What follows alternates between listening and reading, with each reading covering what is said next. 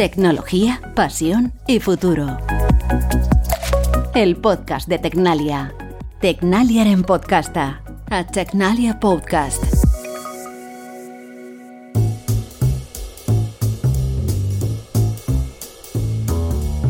Para mí la música es esencial. La música también es movimiento, es ritmo y el ritmo, el sistema nervioso, nosotros es oscilaciones, es ritmo y, y la música es eso. Si, eh, está demostrado que cuando pones música sin creerte te mueves y es una de las, uno, un recurso bastante utilizado en pacientes también.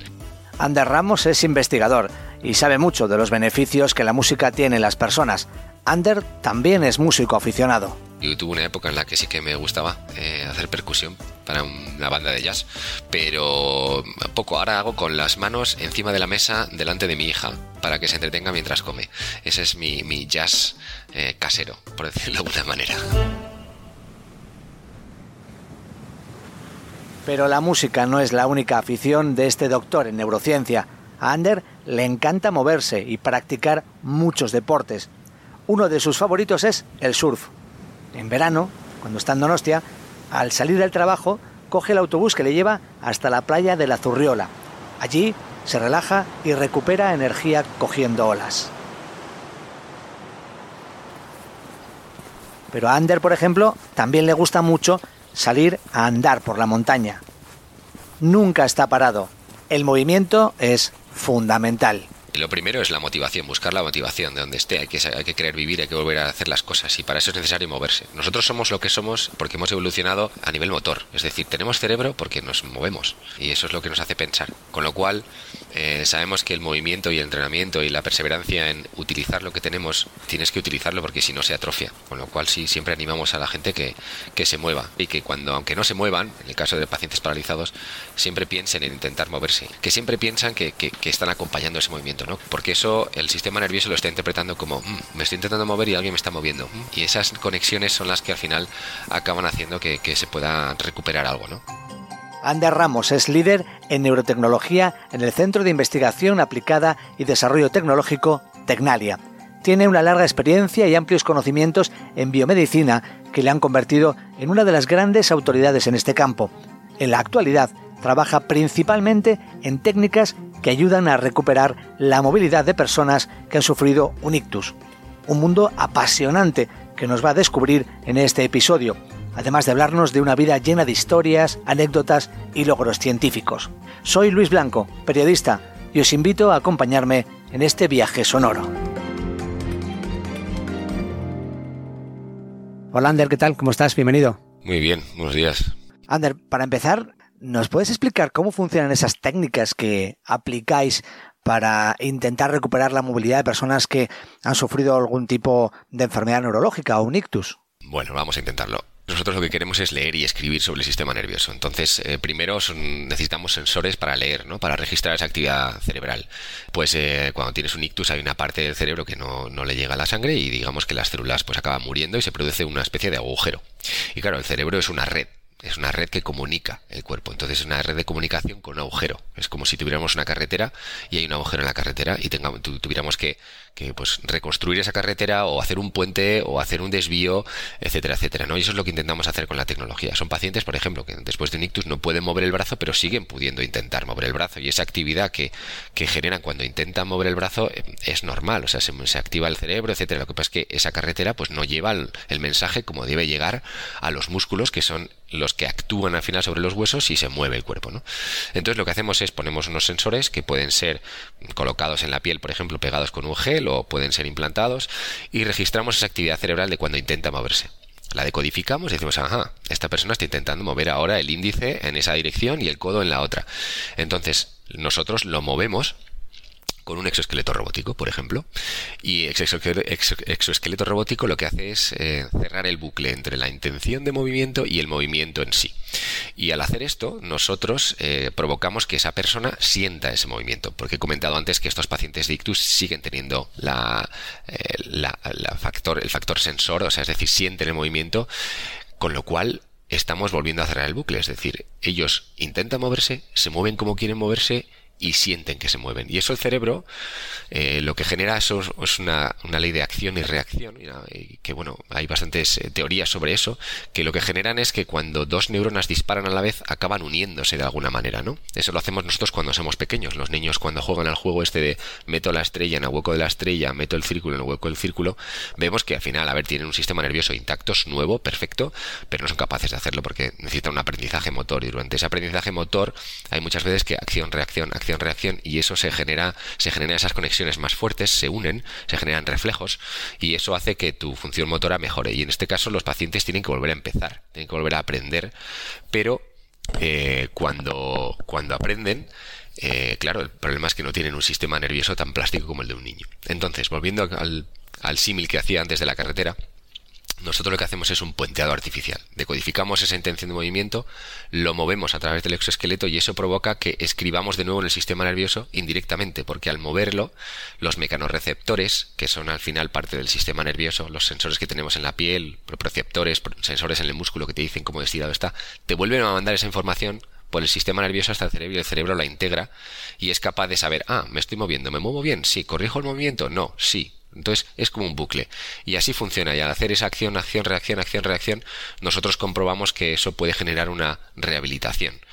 Eh, y eso fue un hito importante porque conseguimos eh, que pacientes que habían estado paralizados durante muchos años, pues volvieran, volvieran a moverse. Estamos hablando de movimientos muy pequeños, de milímetros o un centímetro, pero es que para ellos es, es, muy grande, ¿no? En algunos casos mejor, ¿no? Con algunos de los nuevos estudios que hemos hecho, pues hemos mejorado mucho eso. Y en eso trabajamos y en eso nos centramos. Eh, entonces entendemos que eh, en la investigación sigue en marcha y se siguen haciendo muchos estudios.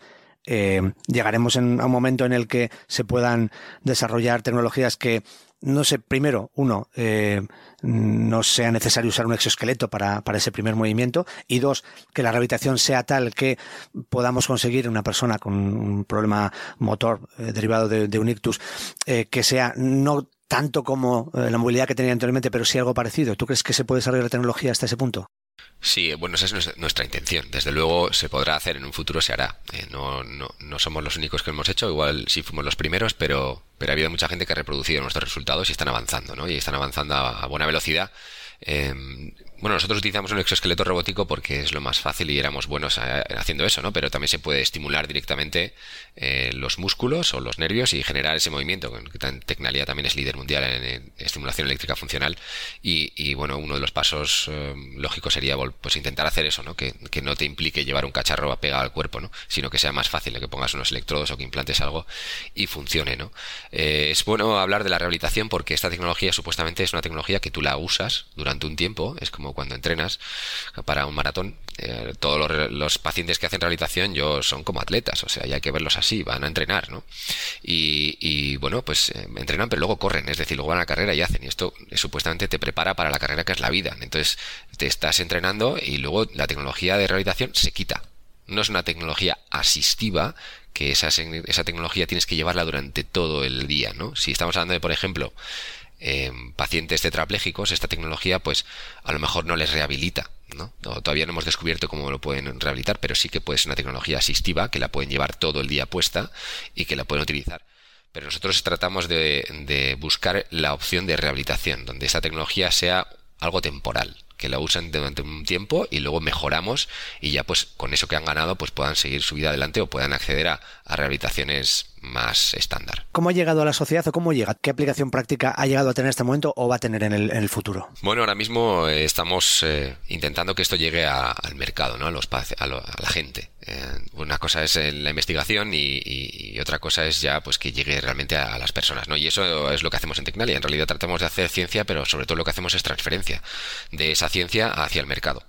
Entonces ahí es donde nosotros jugamos un papel fundamental, que es el, saber hablar con todas las partes y entender eh, los intereses que hay, ¿no? Eh, no es fácil, no es fácil hablar todos los idiomas de, los que están haciendo investigación, de los que vienen de las empresas y necesitan otras cosas, de la regulación, de, la sociedad en general, de la clínica. Eh, bueno, tienes que hacer como un papel de integrador y saber cómo ir levantando poco a poco esa tecnología hasta un estado en el que esté preparada para llegar al mercado. Y eso es en lo que nos estamos centrando ahora mismo, en este caso en concreto, en esta tecnología, y que estamos intentando, pues ahora mismo, eh, pues eh, conseguir financiación para, para, para, una empresa, para montar una empresa exactamente haciendo para que haga esto, ¿no? Con una tecnología, en este caso, no invasiva, sencilla, eh, que sea fácil de usar, que, tenga unos resultados claros y que, pues, que ayude a las personas, ¿no? Sobre todo, y, y obviamente cuando se monta una empresa, es, eh, es con ánimo de, no, bueno, no tiene por qué ser de lucro en este caso, pero normalmente sí. Lo que desde luego tiene que ser es sin ánimo de, de, bancarrota, ¿no? Es decir, lo que queremos es que esto llegue a la gente en un modelo de negocio que sea sostenible. Y eso es importante. Y lo que nos ocupa ahora mismo es cómo hacer esa transferencia lo más rápido y más eficiente posible, que no es sencillo, y en eso nos centramos. Para llegar hasta donde está ahora, a sus 42 años, el donostiarra Ander Ramos ha recorrido un largo camino. Vamos a conocerlo retrocediendo hasta donde surgieron sus primeras inquietudes investigadoras y de experimentación. De niño, Ander era un apasionado de los inventos y los cacharros de todo tipo. La verdad es que era bastante inquieto. De hecho, mi hermano lo tenía frito porque no hacía más que hacer cosas en el cuarto que compartíamos. Pues yo hacía un invento para beber agua sin levantarme de la mesa, con pajitas y botellas y contrapesos con cuerdas, con maderas, con piedras, para, por ejemplo, darle al play de un radiocassette y, y despertarme cuando abrían la manilla de la puerta, cosas así, sí.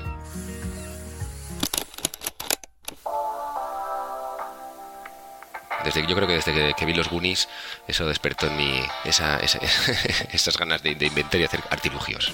También le gustaba mucho leer cómics, algo que le ayudaba a abrir la mente a todo tipo de experiencias. Cómics, eh, de los cómics sí que sí que bueno, es lectura, ¿no? Pero es un poco diferente y siempre me ha gustado los cómics, me ha gustado dibujarlos y me ha gustado leerlos y disfrutarlos. Ahí hay mucha componente de ciencia ficción, eh, mucha fusión entre la realidad y la, y la ficción de una manera que, que hasta mucho más tarde no se vio en las pantallas, ¿no? En aquella época no tenía muy claro qué quería estudiar de mayor. De hecho, cuando llegó la hora de ir a la universidad y empezó a estudiar ingeniería industrial, tampoco estaba muy convencido la primera vez que estuve en la universidad, que fue aquí, pues no tenía muy claro, no, sabía por dónde me daba el aire y no, no me enganchaba lo que estaba estudiando, ¿no? Era muy técnico, muy teórico, muy básico.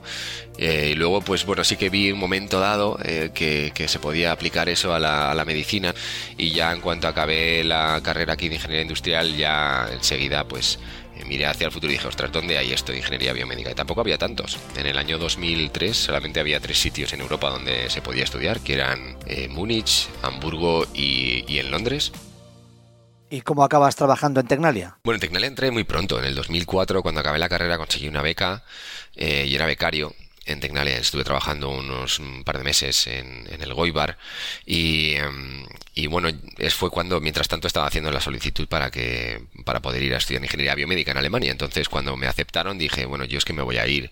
Eh, sé que estáis empezando a hacer ingeniería biomédica y a lo mejor os interesa eh, pues que esté becado trabajando allí online y pues pueda ayudar a montar esta, esta línea ¿no? de ingeniería biomédica etcétera, etcétera. Y bueno, pues tuve la suerte de que, de que en Tecnalia gente visionaria y gente que apuesta por este tipo de cosas y que, y que aparte del día a día, que es eh, lo que nos da de comer, pues a veces hay que empezar a apostar por por tecnologías nuevas, por nuevas líneas y en este caso pues apostaron por una en la que yo estaba metido y, fue un trabajo muy bonito, ¿no? De, abrir brecha, de, coger el machete, meterte en la jungla y empezar a ver qué había por ahí, eh, ver qué personas podríamos haber, qué, financiación podíamos conseguir. Se consiguió una financiación muy grande durante, durante bastantes años que, que ayudó a montar una línea entera de ingeniería biomédica, seleccionamos personal, seleccionamos líneas, en todo eso aprendes mucho porque te confundes muchas veces, haces, haces cosas bien, otras mal y ahí empecé a trabajar en Tecnalia, ¿no? Eh, ya directamente, pues eh, como becario, luego ya directamente eh, trabajando, pero siempre, casi siempre como en la distancia. Nosotros lo llamamos en aquella época los aceleradores de conocimiento, los nodos. poner a gente donde, donde sabíamos que se estaba desarrollando algo muy interesante y que podía darnos contactos. Y en ese momento, pues el contacto era yo. Y, yo hice esa función de, de explorador, ¿no? Hubo un momento, precisamente por esa época, ¿no? 2004-2005, en el que eh, una charla, o más bien las personas que, que, dan esa charla, te cambian la vida de alguna manera, ¿no? ¿Qué fue aquello?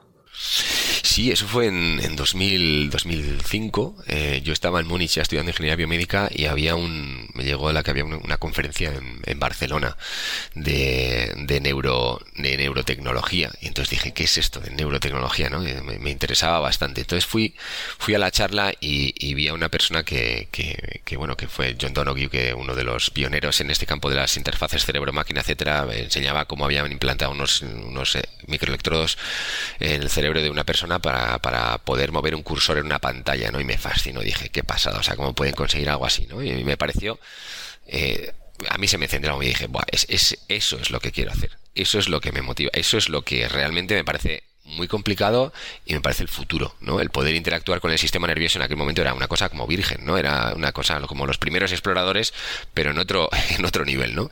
Y eso me, me bueno, a mí me, me encendió y a partir de ahí pues fueron ocurriendo cosas que yo estaba trabajando en la Agencia Aeroespacial Alemana en ese momento, haciendo unas prácticas obligatorias de seis meses y, también vinieron a presentar los del mismo grupo un trabajo, quise ser quise ser un estudiante de máster tesis en, ese, en esa universidad en Duke en Estados Unidos y el, la persona de la, de Agencia Aeroespacial Alemana me dijo que yo quién era que cuando le fui a preguntar, oye, perdona, eh, me gustaría trabajar en ese proyecto, dice, ¿tú quién eres?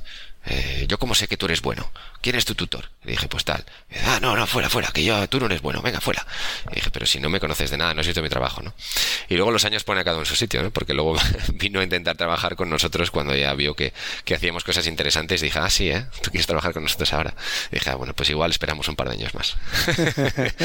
no, pero, pero son cosas que te marcan, ¿no? Porque si desde entonces siempre tengo mucho cuidado también yo cuando, cuando trabajo con estudiantes o gente joven, eh, el, el ser así tan cortante, ¿no? Puedes, puedes cortar la motivación y la pasión de una persona en la vida que, que, nunca puedes llegar, o sea, no sabes a lo que pueden llegar, ¿no? A lo mejor esa persona estaba, si le motivas un poco, puede ser un genio, ¿no? O sea, puede descubrir cosas interesantes. Es matar la motivación parece que es, que es un crimen. ¿Por qué decidiste trabajar en la rehabilitación de, de, personas que hayan sufrido un ictus? Bueno, porque después de esa lucha, como he comentado ahora, pues me fui a Estados Unidos, conseguí otra otra tesis en un, en, un, laboratorio buenísimo en Estados Unidos, en la Johns Hopkins en Baltimore, y ahí era el laboratorio de interfaces cerebro-máquina. Y ahí aplicábamos todo, bueno, todas las cosas eh, que había aprendido ¿no? a nivel técnico eh, para este campo. Entonces, pues ahí me, me, encantó, aprendí muchísimo, lo pasé muy mal porque tuve que estudiar mucho, me pusieron estudiantes a cargo del de Harvard y tal que me, me, molían a preguntas y yo tenía que estar las noches estudiando porque no, no sabía responderlas, pero aprendí muchísimo. O sea, fue una época muy, muy intensa. Y, y ahí vi que, que, estaba muy bien eso de controlar mmm, prótesis amputados y, y, tal y cual, pero bueno, aparte de que lo financiaba DARPA, que es el, defensa de Estados Unidos, que es la que financia este tipo de investigación, y eh, supuestamente con fines militares, pues tampoco me atraía mucho, aunque luego ya ves, la realidad es que, bueno, al final financian eso, pero bueno, acaba en, cualquier cosa. A mí lo que me importaba era seguir avanzando, ¿no? Pero dije, va, me voy a volver a Europa y lo que quiero es aplicar esto a, a los pacientes, ¿no? Yo lo veía muy claro, digo, joder, esta gente que está paralizada, pero todavía siente, ¿no? Es decir, movimientos, porque los pacientes de ictus están paralizados, pero, pero tienen sensibilidad, mayoría tienen una sensibilidad muy, muy buena, ¿no? En la, en la mano. Digo, joder, es que la segunda parte, que es el feedback, ¿no? O sea, lo que sienten es natural. O sea, no tengo que hacerla artificial. Simplemente tengo que sacar esas señales del cerebro y cuando se quiere mover, moverles, ¿no? Y dije, y eso seguro que para la rehabilitación funciona. Estuve mirando y había un profesor que acababa siendo mi profesor de doctorado, eh, Birbaumer en Alemania que tenía que había empezado unas cosas en ese en ese en esa línea no era el único que lo había hecho y tal pero solamente a nivel teórico habían hecho unos pacientes y tal y yo vi claro que había un problema en lo que habían hecho y que, que no, no lo hacían en tiempo real. Y dije pues ahí ahí es exactamente lo que quiero hacer. Y decidí pues precisamente aplicar todo esto a los pacientes de ictus y volverme a a, Europa, en este caso a, Tübingen, en el Max Planck y la Universidad de Tübingen, y hacer exactamente eso. Su periplo por laboratorios de varios países y su trabajo investigador acabaron forjando el prestigio de Ander. En 2014 fue galardonado con el premio al mejor investigador joven de Alemania. Era la primera vez se entregaba a un investigador que no fuera de origen alemán. Eh, sí, bueno, el premio se lo da la Academia de las Ciencias y las Letras de, Mainz, es uno de los premios que dan y bueno, tuve la suerte de que me, de que me lo dieron a mí, sí. Eh, fue el primer no alemán, pero luego ha habido varios ya, eh, creo que dos. Sí, hombre, en esta, esto que te llevas, aparte de lo que comentaba anteriormente, obviamente te llevas mucho esfuerzo, ¿no? O sea, el, ir fuera no es todo un camino de rosas, no es qué bonito, me voy de vacaciones y me cuentan cosas y entiendo todo, no, no, o sea, por detrás hay mucho estudio mucho esfuerzo, muchas noches en vela, dolores de cabeza y, frustraciones también, ¿no? Y con eso aprendes. Y, bueno pues todo eso aplicado al trabajo. Y si te motivas bien y lo consigues y haces cosas interesantes pues a lo mejor tienes la suerte porque también hay una componente de suerte por supuesto en todo esto y te rodeas sobre todo de gente que es más lista que tú pues eso te hace siempre forzarte un poquito más no salir del área de confort y seguir dándole pues caña y, al final pues poco a poco vas mejorando. Y, eso pues al final en este caso mío pues se reflejó en este en este en este premio en concreto que puede ser otro y puede ser mucha gente pero ese no es un premio a mí solo. Obviamente yo era igual al que se lo dieron por este trabajo en concreto pero obviamente había mucha más gente involucrada y muchos años de trabajo detrás. Ander cuéntame qué tipo de proyectos realizáis en Tecnalia en el ámbito de la neurotecnología bueno desarrollamos muchísimas cosas. En Tecnalia hacemos muchas cosas pero nosotros en la neurotecnología pues intentamos eh, generar eh, tecnologías que interactúan con el sistema nervioso. Interactuar significa que creemos que podemos leer y escribir sobre el sistema nervioso con diferentes eh, formas o tecnologías y aplicar eso pues para restaurar, rehabilitar o, aumentar las funciones del cuerpo, ¿no? Nos centramos mucho en las funciones motoras y en las funciones motoras, pues, mm, ¿por qué en Ictus nos centramos en Ictus? Pues porque a nivel de, de llegar a mercado y adopción de una tecnología tenemos que pensar también cuántos clientes puede haber, ¿no? Y hay muchísima gente afectada por Ictus, esa es la, es la enfermedad que más, eh, que más discapacidades motoras genera en el mundo. Es una barbaridad. Y cada vez va a haber más, ¿no? Por problemas de estrés, de, de, de cómo comemos, cómo vivimos, pues cada vez hay un aumento de, de, de ictus. Y aunque se los efectos se, mejoran porque hay una atención muy rápida, eh, se ha mejorado muchísimo y los clínicos han mejorado muchísimo, pues sigue habiendo muchas secuelas. Y yo pues creo que esa es, es, una, es un campo muy interesante donde podemos aplicar nuestra tecnología, pero también lo hacemos para otras. Hemos hecho trabajos eh, a nivel de sueño, a nivel de epilepsia, a nivel de de control postural para, para mejorar la rehabilitación después de una, lesión traumática. Trabajamos en muchas cosas, pero sí que es cierto que igual nos centramos más en neurodegenerativas y, y, en, y en ictus. ¿Cuánta gente trabaja en, neurotecnología, en Tecnalia? Bueno, en Tecnalia lo que tenemos es, Tecnalia es, eh, lo que es bonito de Tecnalia es que es transversal, ¿no? Es decir, tenemos eh, cinco unidades de negocio, ¿no? Y dentro de cada unidad de negocio también hay diferentes áreas y grupos, ¿no? De tecnología. Y ahí lo bonito es que, pues, podemos interactuar. Entonces, cuando me preguntas eh, el core de neurotecnología, ¿a quién le ponen la tarjeta neurotecnología o neurorehabilitación? Pues no te sé decir. Pues igual en realidad no son los tantos, ¿no? Pues igual hay 10. Pero en realidad eh, ¿Aplicamos inteligencia artificial? Sí. Entonces ya le sumas a todos los que pongan inteligencia artificial, pueden trabajar con nosotros. Los que hacen robótica también, sí. Con lo cual, pues eh, si me hablas del core, core, core, pues igual somos 8, pero mm, si me hablas de quiénes trabajan en esto, pues a lo mejor 50 eh, de todas formas, también el componente importante ¿no? es las empresas, las instituciones con las que se colabora desde Tecnalia para que esta tecnología luego llegue a las personas que lo necesitan. ¿no? ¿Cómo, cómo es esa colaboración? Bueno, pues es una colaboración no fácil, no es fácil. Es una colaboración, eh, bueno, eh, es verdad que interesa, ¿no? Con las instituciones eh, que esto llegue, ¿no? A la, sociedad y que esto avance, pero desde mi punto de vista es, es lenta, ¿no? y no es fácil que esto vaya más rápido, ¿no? Por, por diferentes motivos. La adopción de la tecnología, pues tiene que venir directamente de los clínicos, pero también tiene que haber una compra, compra pública innovadora que, que pues, pues que no se da, en, nuestro país tan fácilmente, porque de esta tecnología nueva pues no es tan fácil generar una empresa y reducir los costes tanto para que el primero que te, compren y que te compren un volumen para que pues para que puedas recuperar la inversión, ¿no? Y para eso está la compra pública innovadora, ¿no? Para innovar en la sanidad y bueno, pues es una interacción interesante, se aprende mucho de, política, de, de, regulatoria, de todo, pero es, es compleja. Ander, muchísimas gracias por habernos atendido este rato y por todo lo que nos has contado. Un placer. Y antes de acabar, un último mensaje para nuestra audiencia. Si queréis conocer más sobre las últimas innovaciones de Tecnalia, podéis hacerlo en tecnalia.com. Este podcast se va a tomar un descanso durante unas semanas, pero a comienzos de 2023 regresaremos con más episodios. No os olvidéis de suscribiros. Hasta pronto.